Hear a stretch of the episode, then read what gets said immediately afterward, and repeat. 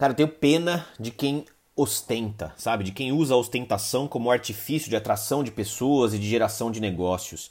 É, essa necessidade de ficar demonstrando e exibindo luxo, riqueza, conquistas, realizações pessoais e profissionais, o carro, a casa, o corpo, a viagem, a moto, o relógio, isso é muito pequeno, sabe? Isso é muito fútil, é, é muito vil. E quando uma pessoa usa desse artifício, na verdade ela está dizendo algo sobre ela própria, que ela tem uma baixa autoestima, que ela é fútil, que ela não tem muito valor para agregar. É, muitas vezes essa pessoa ela está precisando de uma aprovação da sociedade para aquilo que ela está fazendo, enfim, é algo muito, mas muito baixo a ostentação hoje em dia. Até porque cá entre nós, em pleno século XXI, é, é, onde nós falamos muito sobre autenticidade, que a autenticidade vem movendo montanhas né, é, para geração de riqueza, é, é, você usar a ostentação é você chamar as pessoas de trouxa, né?